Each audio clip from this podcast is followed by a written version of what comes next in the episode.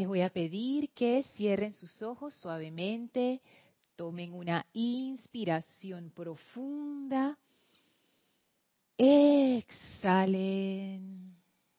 inspiren profundamente, exhalen, inspiren y exhalen soltando toda la tensión del día, todas las preocupaciones, todas las limitaciones. Sientan como toda esa energía pesada y oscura se resbala de ustedes y cae a sus pies en donde está flameando una victoriosa, radiante y hermosa llama blanca que es alimentada desde el corazón del amado Maestro Ascendido Serapis Bey. Visualicen cómo el Maestro expande esa llama en y a través de ustedes, elevándose como un pilar blanco cristal de pura ascensión y purificación amorosa. Sientan ese amor invencible del amado Serapis, purificando su vehículo físico, limpiando transmutando toda inarmonía en pura paz. Visualicen a su vehículo etérico siendo purificado por esta gran llama de la ascensión purificadora. Visualicen su vehículo emocional siendo purificado y llenado con esta llama de ascensión, de paz, de bien. Visualicen y sientan cómo entran ahora en un estado de armonía, sintiéndose en calma, tranquilos, felices. Visualicen su vehículo mental siendo llenado por esta gran llama y radiación del Maestro. Y cómo toda sustancia turbia y opaca es limpiada dejándola cristalina. Todos los conceptos limitantes, todos los pensamientos, formas destructivos del cuerpo mental son ahora barridos suavemente por esa llama y transmutados instantáneamente en luz. Visualícense como una unidad de luz, esa gran corriente de vida que viene de la presencia de Dios al corazón de cada uno, irradiando esa gran luz dorada crística. Siéntanse uno en sus conciencias y en unicidad también con el amado Maestro Ascendido Serapis Bey. El amado Serapis nos ofrece su mano de amistad, de bien, de victoria, y nosotros tomamos esa mano con esa amistad, haciendo honor a ese amor del Maestro para cada uno de nosotros. El Maestro Ascendido Serapis Bey abre ahora un portal que nos conecta con el templo de la ascensión en Luxor. Avancen con el Maestro en conciencia a través de este portal. Entren a través de las grandes puertas de ascensión y victoria. Atraviesen el jardín, suban las escalinatas y de la mano del Maestro atraviesen el primer templo, atraviesen el segundo templo, entren al tercer templo y vayan directo junto con el Maestro a la puerta, a la pared del final del tercer templo y esas puertas corredizas se abren y ustedes entran al cuarto templo con el amado Serapis Bey. Las puertas se cierran tras ustedes y ahora estamos todos en unicidad en ese templo con el amado Maestro Ascendido Serapis Bey en la llama de su corazón y abrimos nuestra conciencia para recibir esa iluminación, ese amor, ese entusiasmo que despeja de nuestra mente toda confusión, que despeja de nuestros sentimientos todo letargo y eleva la vibración de nuestros vehículos a ese estado de armonía ininterrumpida. Con gran gratitud, amor y reverencia, le permitimos al amado Maestro Ascendido Serapis Bey entrar a nuestra conciencia y estar allí con nosotros en unicidad. En este estado de conciencia uno, de amor y de reverencia, de amistad y de confianza, tomen ahora una inspiración profunda. Exhalen y abran sus ojos. Bienvenidos a esta su clase Maestros de la Energía y Vibración jueves en el espacio de Erika Olmos, Victoria y Ascensión. Yo soy Lorna Sánchez, bendiciéndolos a todos, invocando que la magna presencia yo soy los llene con su luz y con su amor. Yo soy aceptando. Yo estoy aceptando igualmente. Gracias por estar aquí. A los fans de la clase de Erika, invoco la ley del perdón. Eh, no voy a poder eh, asistir a la clase mañana viernes, así que le hice una propuesta indecente a Erika a ver si podíamos cambiar las clases de día. Si es que Erika va a dar la clase de, mañana y yo voy a dar la clase hoy jueves. Pero Erika sigue siendo en el Erika va a dar la clase de Victoria y Ascensión el viernes y yo estoy dando la clase de Maestro de la Energía y Vibración el jueves. Así es que bueno, eso para que eliminar toda confusión. Y si alguien se conecta y dice, ¿qué hace ella ahí? Y bueno, puedes preguntar a Erika. Gracias Erika por, por esta oportunidad. De verdad yo quería compartir con ustedes hoy esta clase. No quería como perder el, el momentum que se ha ido generando. Eh, para hacer un recuento, a los que, bueno, quizás para los que escuchan la clase el viernes ya esto sea más familiar. Lo digo por aquellos que se sintonizan los jueves y no los viernes y para que no, no, no nos perdamos y nos confundamos. Estamos ahora mismo haciendo un estudio de por qué se da em, la falta de ritmo en nuestra aplicación diaria. ¿Por qué se da una falta de constancia? Eso es una pregunta que a mí me ha, me ha ocupado por mucho tiempo. Yo siempre me la he preguntado. Inicialmente me la contestaba con que, ah, yo soy perezosa, es por eso. Pero eso no es una, eso no es una verdadera respuesta. Es, es una salida superficial. Uno se etiqueta y uno dice, ah, eso es y ya, y no investiga más. Y esa no es una respuesta, lo digo con toda la seguridad del caso, porque hay cosas, las cosas que a uno le gustan, para los cuales no hay pereza. Y si a uno le gusta algo, uno lo hace y uno ni siquiera piensa en la pereza y no piensa en la inconstancia, uno es constante en esas cosas. Entonces, ¿qué ocurre allí? Entonces, obviamente, no es que yo sea perezosa, porque si yo lo fuera, lo fuera en todo. en absolutamente todo, pero no es así. Entonces ahí yo me pregunto, mm, ¿qué causa que yo sea constante, por ejemplo, cumpliendo con mi trabajo, pero no sea constante cumpliendo con mi aplicación. Entonces eso me ha llevado a, preguntarme si hay acaso expectativas de la personalidad que yo creo que, que, son como más divinas, pero en realidad no. Si hay algún sentido de rebelión contra eso, o sea, ¿cuál es el mensaje detrás de esa inconstancia en la aplicación? Y he empezado a sumergirme y a sumergirme y a buscar información y hoy quiero compartir esa información bueno, no sé si lo encontré, encontré algo que creo que nos puede servir. Me pareció interesante, pero vamos a ver, porque yo, yo no, yo no sé si vamos a encontrar la respuesta. Yo siento que en la clase anterior el maestro ascendido Serapis Bey nos dio como, como el superdato de, de cuál era el meollo del asunto y, por ahí me fui explorando. En la clase anterior estábamos eh, viendo el tema más en detalle y al final, casi ya al final de la clase, surge, surge una analogía, gracias a, Roberto que estaba acá, que dio una analogía de, creo que era de fútbol, de, atletismo. Y yo la tomé y la modifiqué un poco y mientras lo hacía me di cuenta, mira, yo creo que este va a ser el medio del asunto.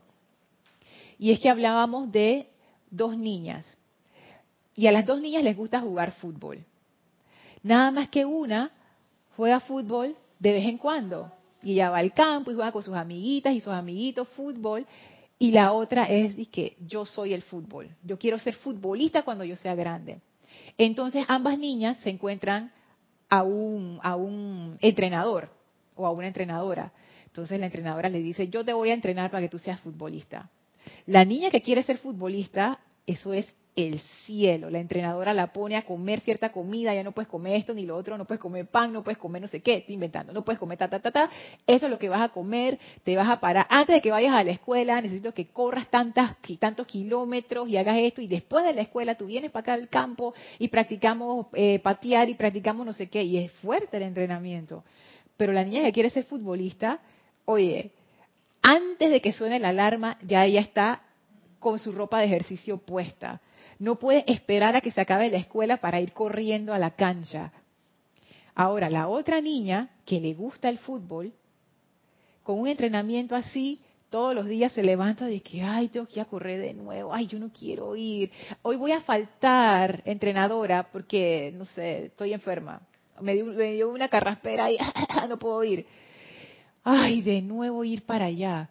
Pero a mí me gusta el fútbol y es la verdad. Yo cada vez que tengo una oportunidad de salir a la cancha, tú sabes, yo juego y juego bien, ya tengo talento. Pero eso de pararme todos los días antes de ir para la escuela, mmm, entonces, ¿qué nos está diciendo eso? Por lo menos, ¿qué me dijo a mí ese ejemplo? Que no, el problema no es la disciplina, el problema no es la entrenadora, el problema ni siquiera es la niña, el problema es que una niña está clara de qué es lo que quiere y la otra niña no, simplemente le gusta el fútbol, pero ya no quiere ser futbolista. Pero la que sí quiere ser futbolista no hay queja, no hay inconstancia, hasta enferma va a entrenar. Es al revés, la entrenadora le tiene que decir, nena, mejor vete para la casa hoy y descansa. No, pero yo puedo, descansa, tranquila, mañana volvemos. Pero la otra niña que no está convencida de que quiere ser futbolista, ah, no es tan serio. Sí, Elmi. Entonces que yo no lo he, no lo he compartido, que esa es parte de mi vida esa actividad. Es parte de mi vida y lo he compartido, pero si no estoy consciente, lo voy a ver en pasatiempo. Es que eso, eso más hay, pues que por ahí va la cosa. Es un pasatiempo. No quiero desmotivar ni demeritar, porque en el ejemplo a las dos niñas les gusta el fútbol. Por supuesto que el fútbol es una analogía para la enseñanza y la aplicación de la enseñanza.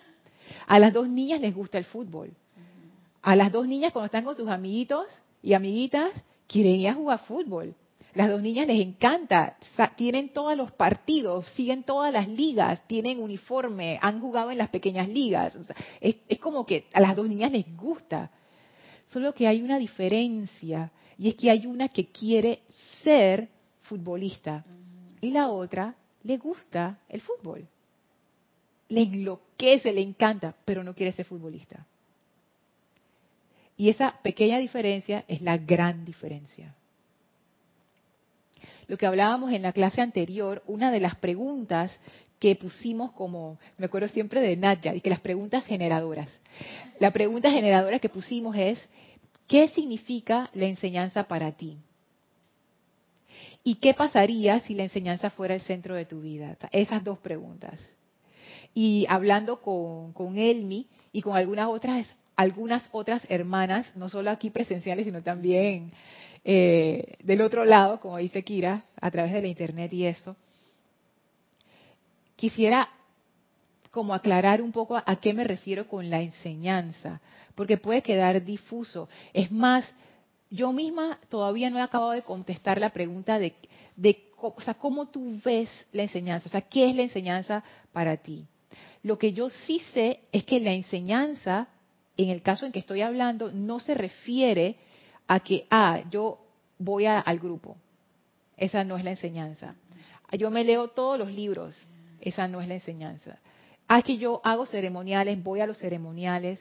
Mm, no. O sea, no, no que quiero decir que esas actividades no sean parte de, o sea, sí lo son. Pero a mí me parece, y, y, esto es como una cuestión aquí que Aquí ya entramos, como quien dice, eh, a campo traviesa, donde ya no hay caminos definidos. Me parece que hay algo más profundo todavía. Como que todas estas cosas son parte de, aplicar y practicar la enseñanza, pero la enseñanza es algo todavía más profundo.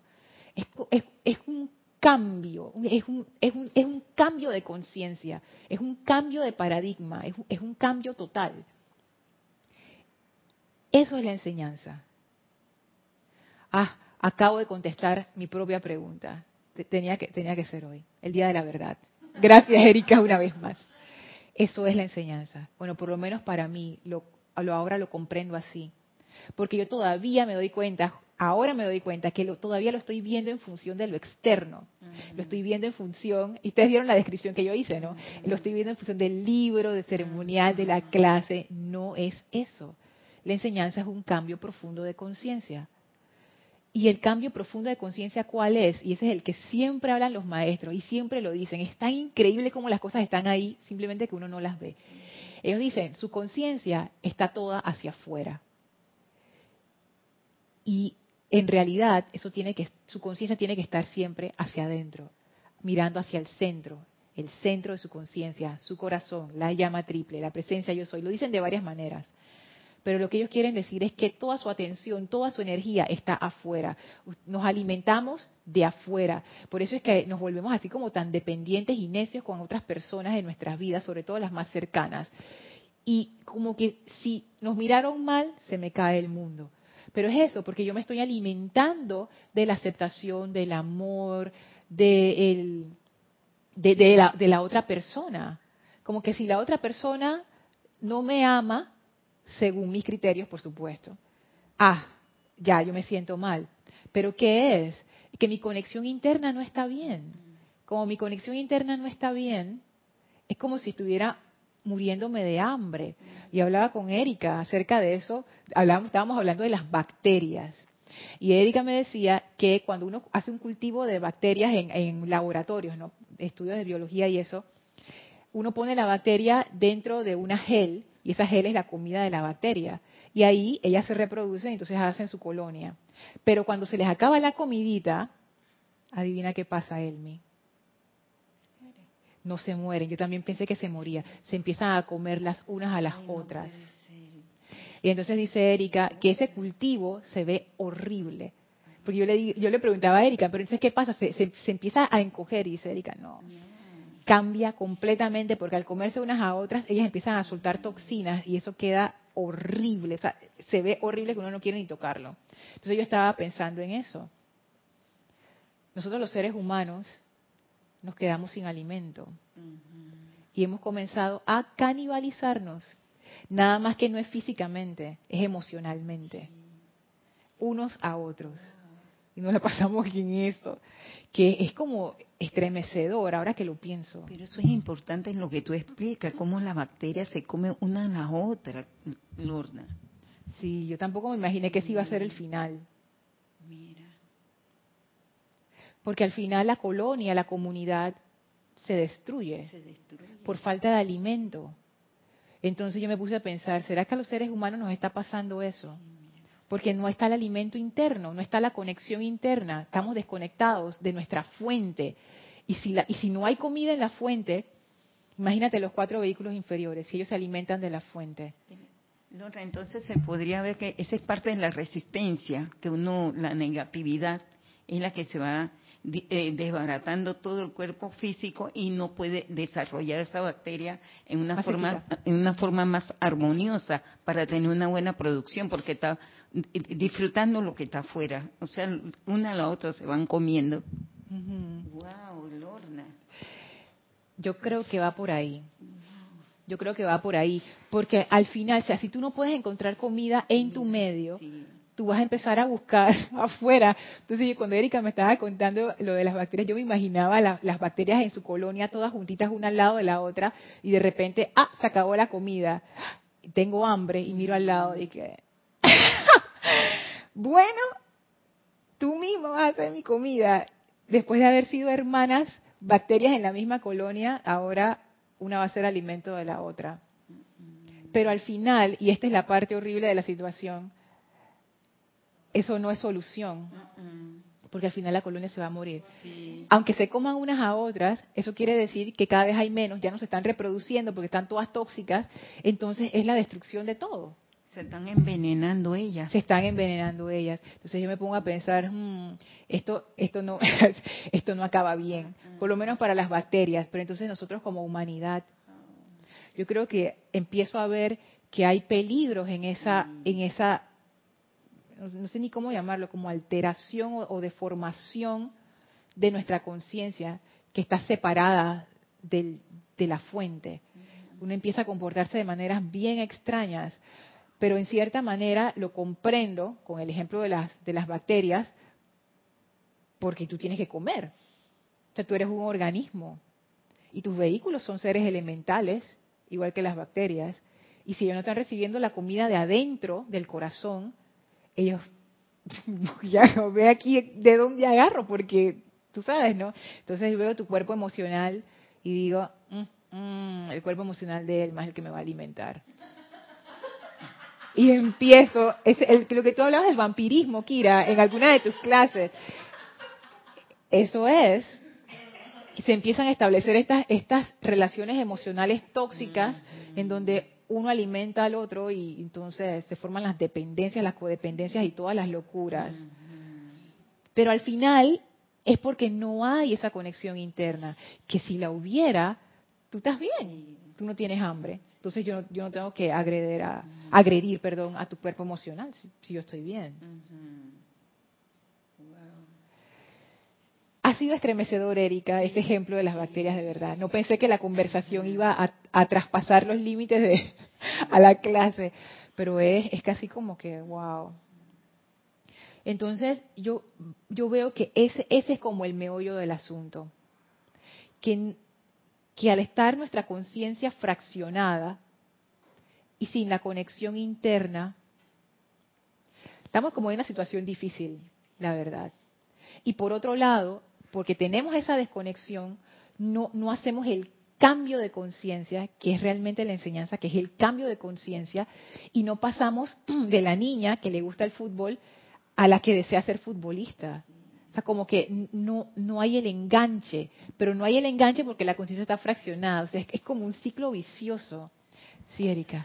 Sí, vamos a, a darte los, los que están conectados y también tienes un comentario. Eh, conexión tenemos a Yari Vega Bernal de eh, Hombres. Bendiciones. Dice bendice Yari. Dice Dios las bendice. Saludos hermanas.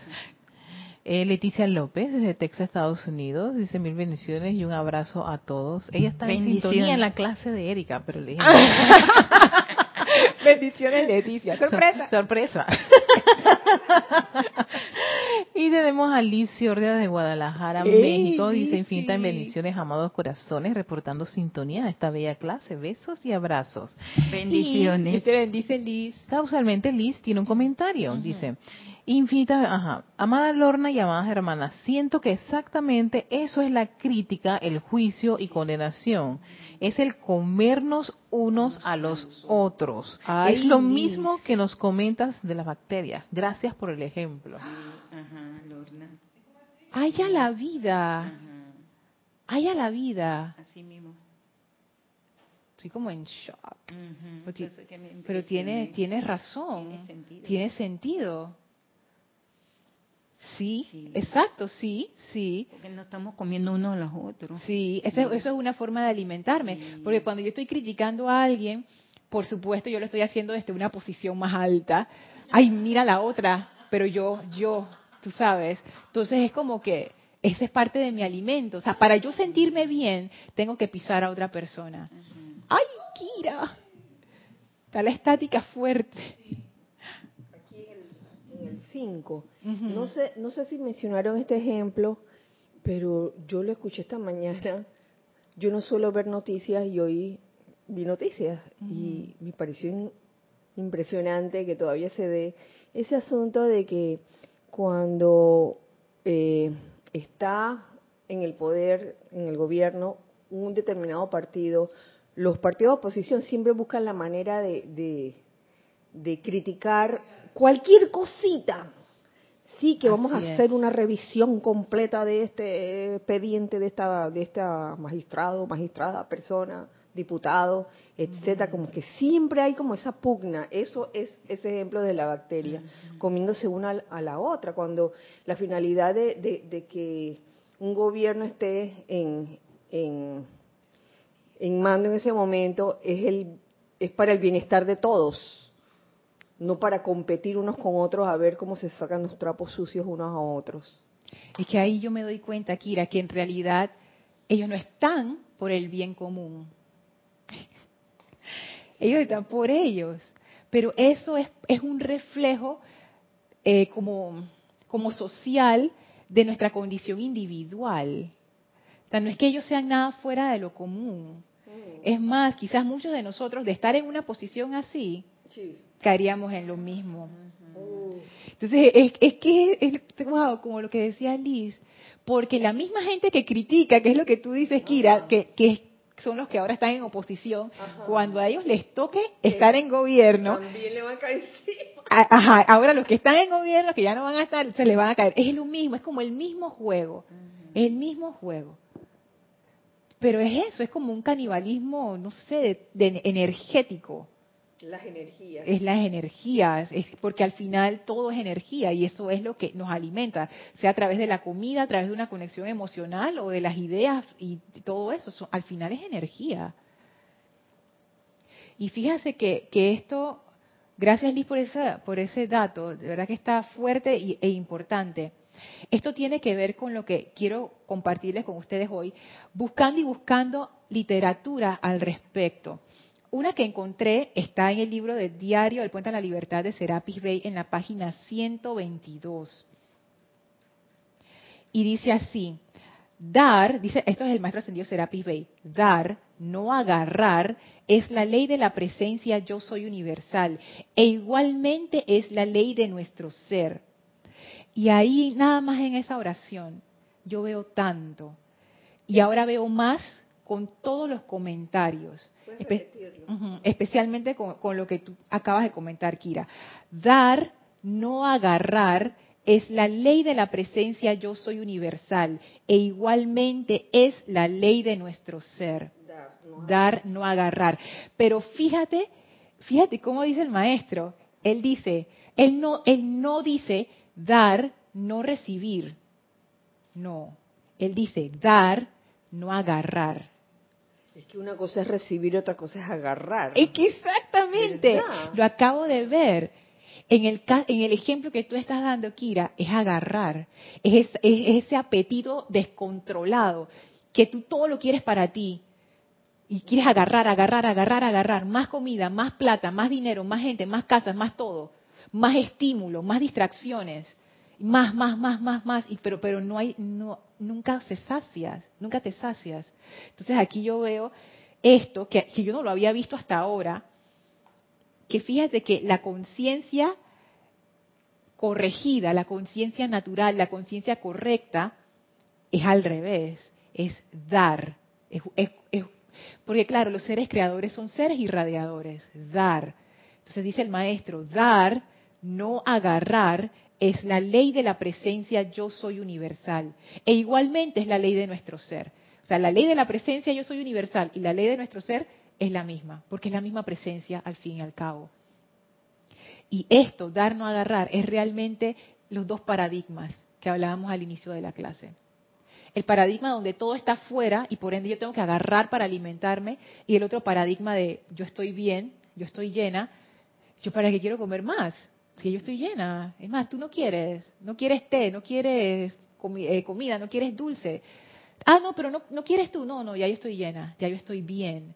Porque tú realmente puedes dar cuando tus necesidades básicas han sido satisfechas. Si tú te estás muriendo de sed y alguien te pide un vaso de agua y, es la- y el último vaso de agua, ah, está difícil. Uno puede decir que, bueno, mitad y mitad, pues, dale. Pero, pero es una necesidad fisiológica, o sea, te estás muriendo de sed. Si no tienes, dar es difícil. Y cuando uno da, da a regañadientes. Como que, ah, está bien. Como Whoopi Goldberg en la película Ghost, que escribió un cheque millonario y no lo quería soltar a la donación. Yo comprendo a Whoopi Goldberg. Dar, no agarrar, es la ley de la presencia. Y, así uno está como que, y no solamente agarrando para mí, sino que lo que yo tengo, no lo quiero dar tampoco, lo agarro. Y noten lo que dice el amado Serapis después de esa frase.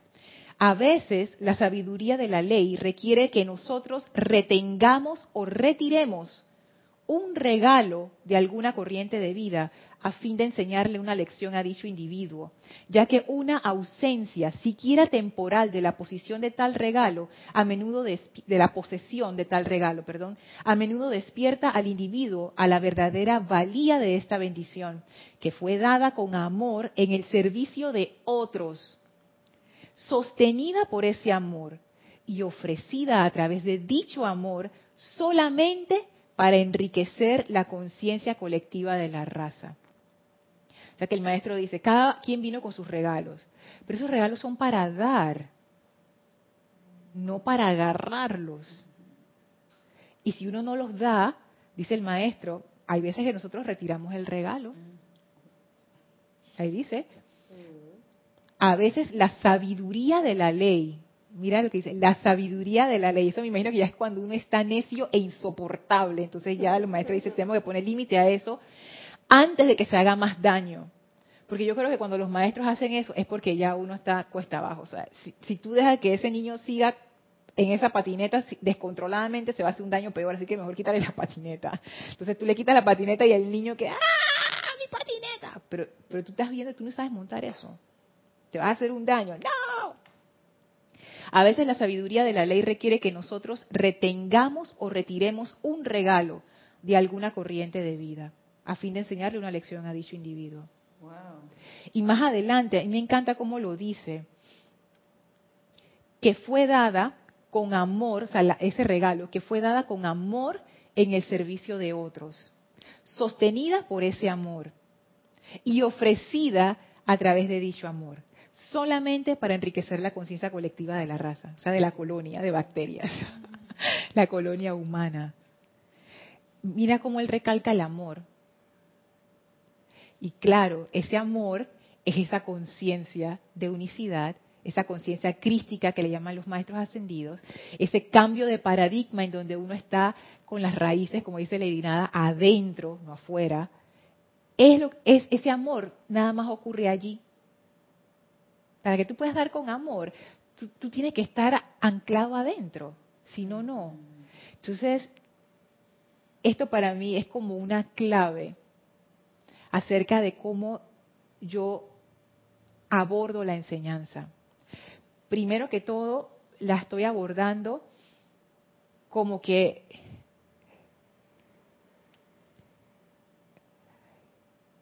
a ver, como que, ah, esto es algo bueno en mi vida, qué bueno que, qué, bueno que me llegó.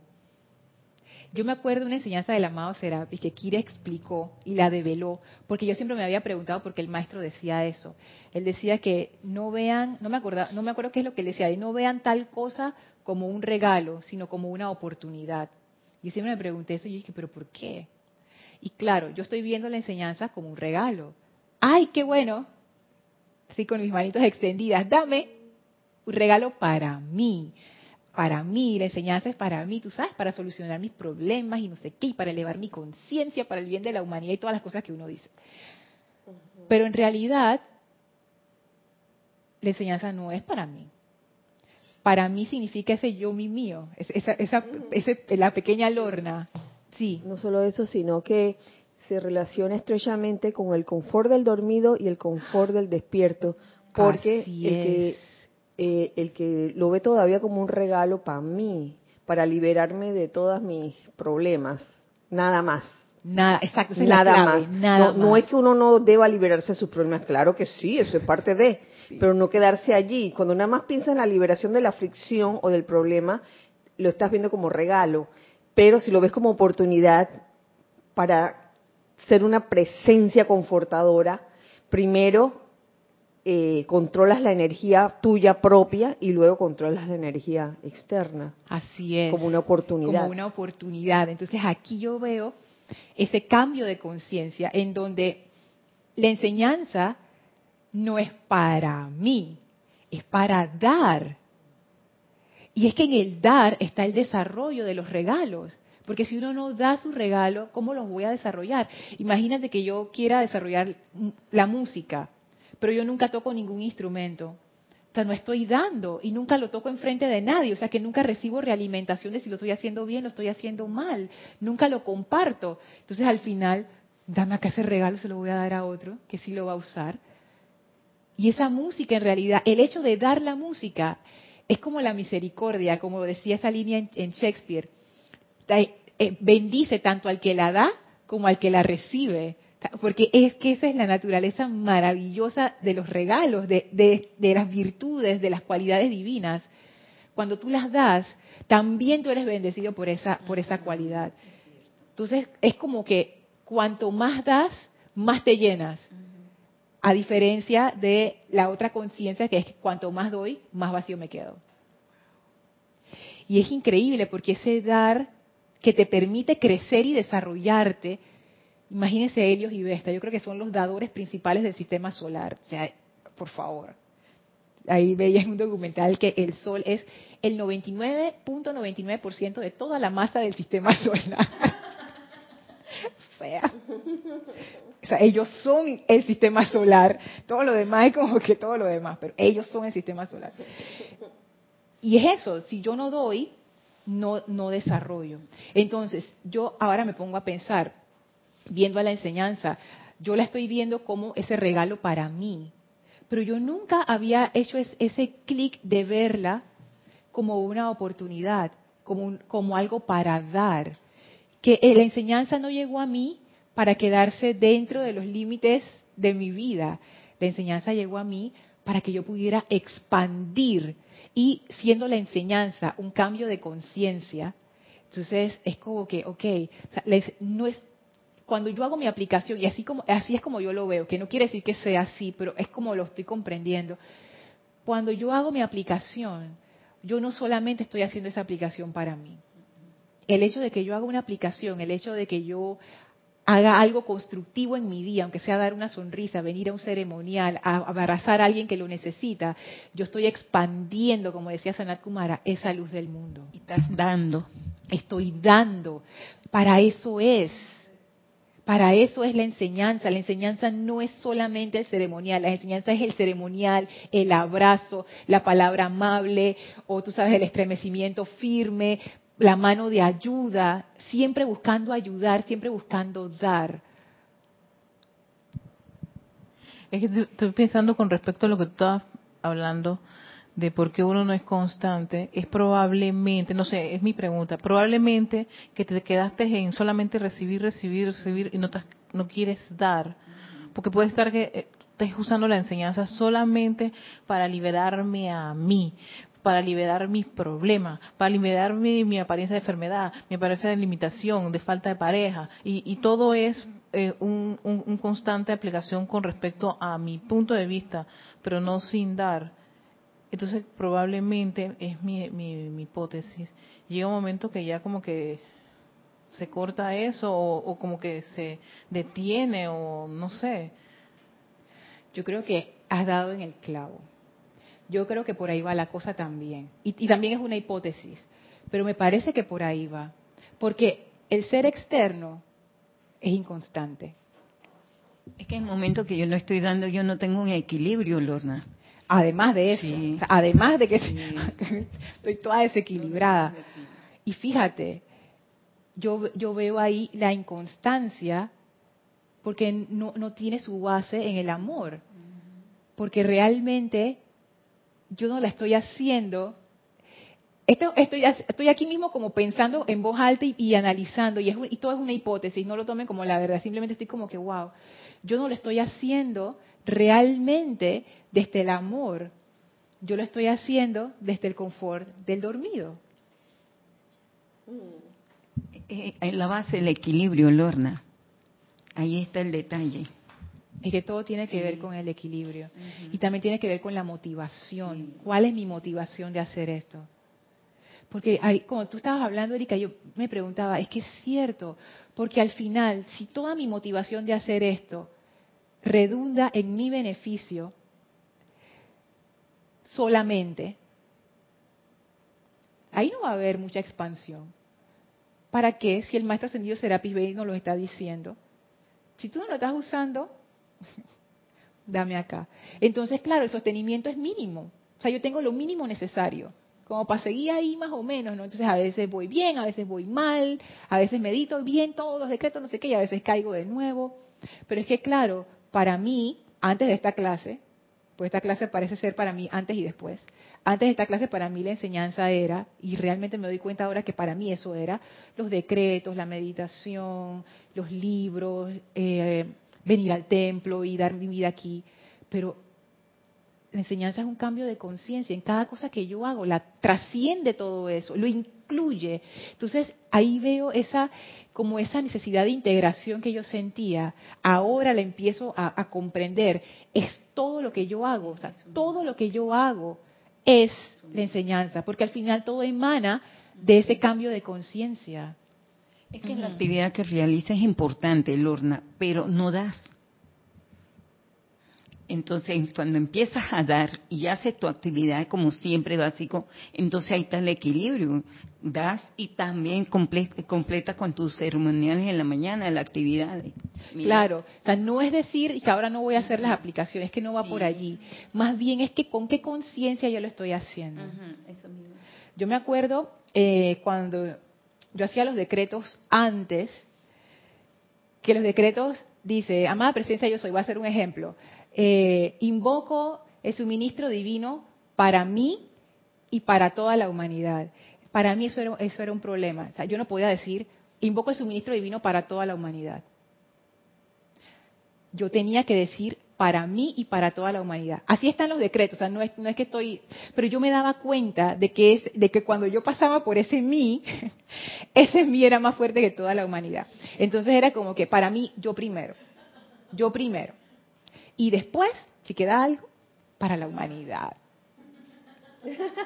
Sí.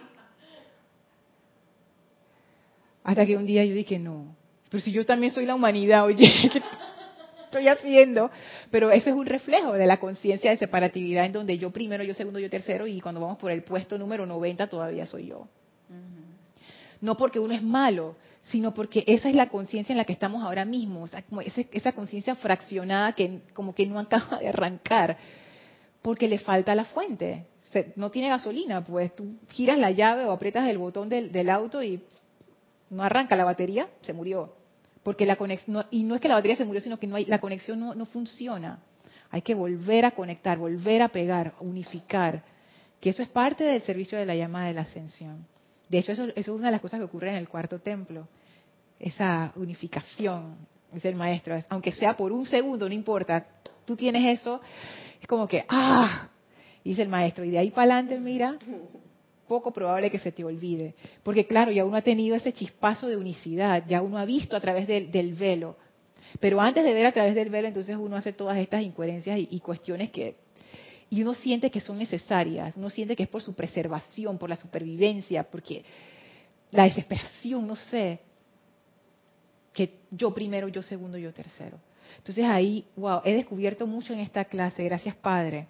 Esto que dice el maestro, dar, no agarrar, tiene que ver con ese cambio de conciencia y cómo yo estoy practicando la enseñanza. Porque yo puedo estar oficiando un ceremonial sin la actitud de dar, sino agarrando. O yo puedo estar haciendo una cosa que les llamamos y que mundanas. ¿Y qué? hay? estoy cocinando. Ah, una actividad mundana. No es una actividad espiritual, es una actividad... Ah, pero puedo estar dando. Porque en ese momento lo estoy haciendo a conciencia, con amor. Ah, esa es la palabra clave, con amor. Y ni siquiera para mí, si no estoy preparando comida, por ejemplo, para un ser amado. Entonces dije, ay, le voy a poner no sé qué, que yo sé que a fulano le gusta. Eso es una actividad de dar. Yo estoy expandiendo mi talento allí, mi, mi regalo, mi vida. Entonces, como decía el Mahacho Han en la clase de Kira, no son actividades espirituales. O sea, no se necesitan las actividades que llamamos espirituales para calificar la energía armoniosamente. En realidad tú puedes calificar la energía armoniosamente en cualquier actividad cualquiera, o sea, ni siquiera es la actividad, es la conciencia con la que se hace. Y si esa conciencia tiene su fuente en la pequeña personalidad, no es sostenible. Esa es la respuesta, Erika. Gracias. Esa es. O sea, no va a ser sostenible si toda mi aplicación tiene su base en mi personalidad. Aunque yo crea que no, aunque yo crea que yo estoy haciéndolo por el bien de la humanidad. bueno, yo siempre me cuestiono eso. no lo estoy diciendo con ánimo de burlarme de nadie, sino que yo, yo misma, yo siempre me cuestiono así, por eso me río cuando lo digo. Porque hay veces que uno se cree, y que, oh, que altruismo, y yo rápidamente me voy bajando de ese pedestal, y que altruista, no, por favor, mira la motivación, Lorna, mira la motivación. Porque uno a veces se cree que uno lo está haciendo y que, ah. Yo no digo que uno no tenga momentos de altruismo. O sea, yo no digo que uno no haga cosas porque, tú sabes, tú las quieres hacer de tu corazón. Pero también hay que saber que la personalidad es algo serio y que muchas de las cosas que hacemos no son realmente ah, por el bien de la humanidad, sino por el confort del dormido.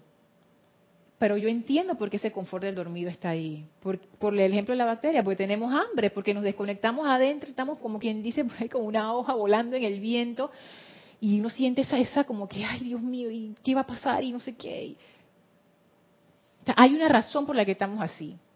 Y todo al final es lo que dicen los maestros desde el inicio, la desconexión con nuestro propio ser.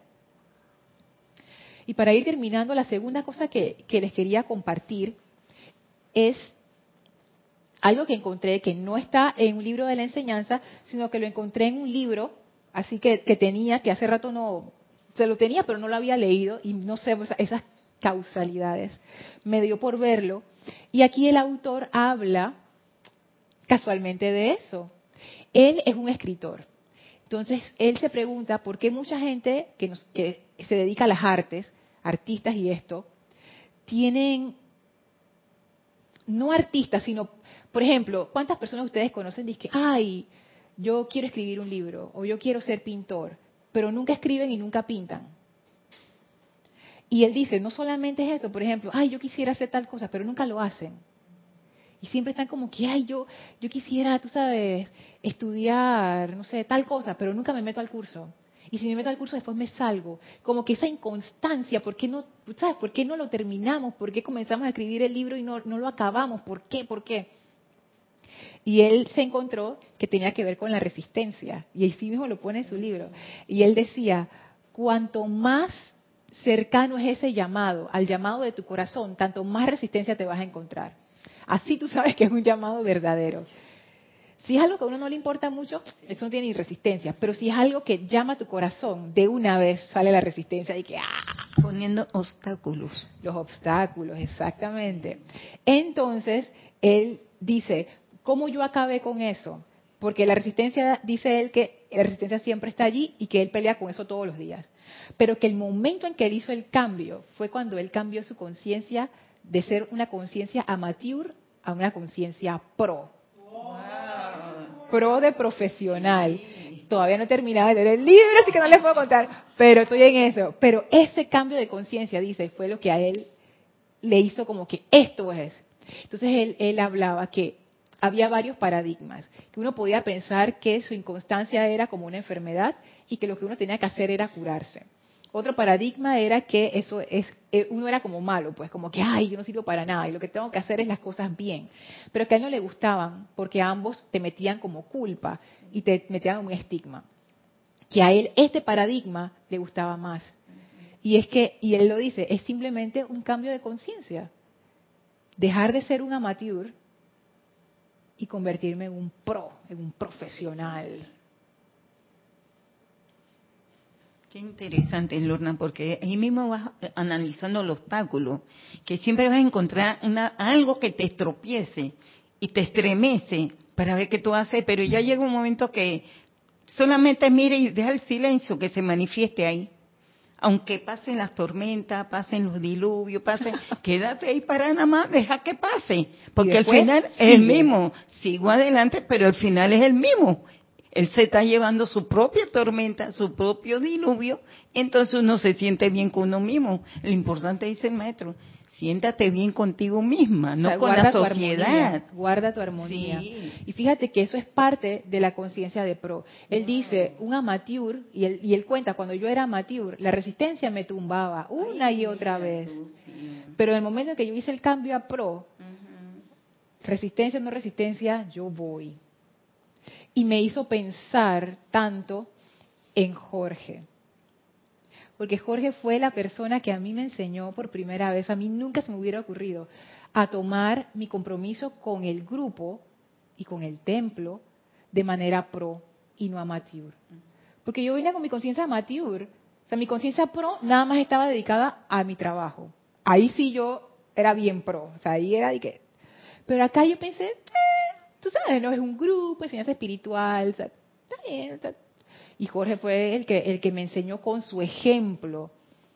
Si tú te comprometes a venir, y no solamente los instructores, sino incluso yo me acuerdo cuando yo era, era discípula de Cristian y después de él, tú te comprometías a estar en la clase y sostener la clase y tú ibas cada semana, o sea, esa era tu contribución. No es que, ay, como yo soy discípulo, no, no cuentas, no. también, o sea, e, era poner de tu vida y escoger un ceremonial e ir a ese ceremonial de feligrés, pero tú vas a ese ceremonial, porque ahí comenzaba el compromiso. Y yo comencé así, a aprender a ese compromiso y cada vez asumir más, más responsabilidad. Y no tomarlo como amateur. ¿Qué sería amateur? Aquí en Panamá llueve bastante. Y cuando en Panamá llueve, llueve. O sea, es lluvia torrencial, es como si uno abriera la regadera, es más fuerte que una regadera. Sí, lluvia, las calles se inundan, caos del tráfico. Aquí en Panamá tenemos una situación con el tráfico que nadie entiende por qué, si somos menos de, yo no sé cuántos millones somos en la ciudad y que dos. Y, aquí hay unos congestionamientos absurdos de, vehículos que uno pudiera decir, si tuviera la conciencia mature, es que, ay, está lloviendo, no, se va a formar ese tráfico, no, voy a llamar a Kira. Kira, no voy a poder llegar porque está lloviendo. O alguno de mis hermanos acá, que ahora mismo no tienen automóvil. Hey, Kira, no voy a llegar porque, no sé, estoy esperando aquí el metro y no llega y ya. Pero un pro dice, yo voy a llegar. Es más, llueva, truena, relampaguee. Es más, tú mandas tu mensaje. Kira, voy para allá. Estoy en tremendo tráfico, pero yo voy a llegar. Espérame. Ustedes no tienen idea de las cosas que uno hace para llegar. Las aventuras que... y no estoy hablando solamente de los instructores ni de los oficiantes, los estudiantes también. O sea, aquí todo el mundo es... Y cuando hay un ceremonial y la gente va... Yo, la gente corriendo, o sea, aquí la gente, pero llegan. Porque todos sabemos que ese es el compromiso, es el compromiso de un pro yo dije que voy a ir, yo voy a ir. Y, voy porque quiero, no porque me están obligando y porque voy a tener una lista y que me van a tachar y que, ay, la próxima vez no te vamos a invitar. No. la gente como que adquiere ese compromiso interno y hacen lo imposible y llegan. Y hacen lo que dijeron que van a hacer. Entonces, eso es, wow, eso es una conciencia pro. Que no hay excusas. Porque por ejemplo, yo le pongo excusas a veces que me, paro y que más tarde que de costumbre, entonces digo que, ay, me paré muy tarde y no, no voy a hacer meditación hoy, por ejemplo. Pero a mí nunca me ha pasado de que, ay, me paré tarde, no voy para la clase. Yo he tenido hasta sueños de eso, que estoy soñando y de repente dije, ¡Ah! se me olvidó la clase, no sé qué. Tortura total. O sea, eso nunca me ha pasado y nunca pasará amada presencia yo soy, que eso nunca ocurra. Porque no, o sea, es que, no, no. Eso, eso no, no, va a pasar, porque yo estoy alerta para que eso no ocurra. Yo no digo que no puede pasar una situación extraordinaria, y han pasado situaciones extraordinarias, pero las situaciones extraordinarias no pasan todo el tiempo. Pero un día anterior ya tú sientes esa sensación como que te van preparando que vas para la clase. Es que es un gozo total. Es un gozo total. Entonces ahí yo veo mm, a veces que uno es pro en algunas partes de su vida y un total amateur en otras. Entonces allí la cuestión es, bueno, es hora de hacer ese autoanálisis, ver adentro y ver cómo yo estoy tomando la enseñanza, que es ese cambio de conciencia como el regalo o como la oportunidad, como amateur o como pro. Esa es la oportunidad que nos da el amado Serapis Bey. ¿Hay algo más en, en chat, Elmi? No. Ok, entonces vamos a despedirnos del maestro. Les voy a pedir que cierren sus ojos, tomen una inspiración profunda Exhalen y lleven su atención al amado Maestro Ascendido Serapis Bey y permitan que la bendición del Maestro llene sus conciencias de paz, de armonía, llene sus vehículos físico, etérico, mental y emocional con esa energía ascensional sanadora, llena de gracia. Llene sus mundos y asuntos con ese orden divino, amoroso y perfecto expanda en sus auras esa llama de la ascensión y que esta bendición se mantenga victoriosamente flameando en y a través de nosotros por toda esta semana, magnetizando e irradiando esa gran llama de la ascensión. Con gran amor nos inclinamos ante el amado Serapis Bey en reverencia y gratitud por esta clase, por este conocimiento, por esta conciencia. Y ahora nos retiramos del cuarto templo, nos retiramos del tercer templo, nos retiramos del segundo templo, nos retiramos del primer templo, descendemos las escalinatas, atravesamos el jardín, salimos por las grandes puertas del retiro, a través del portal que abrió el maestro, y ahora regresamos en conciencia a nuestro lugar físico donde nos encontramos.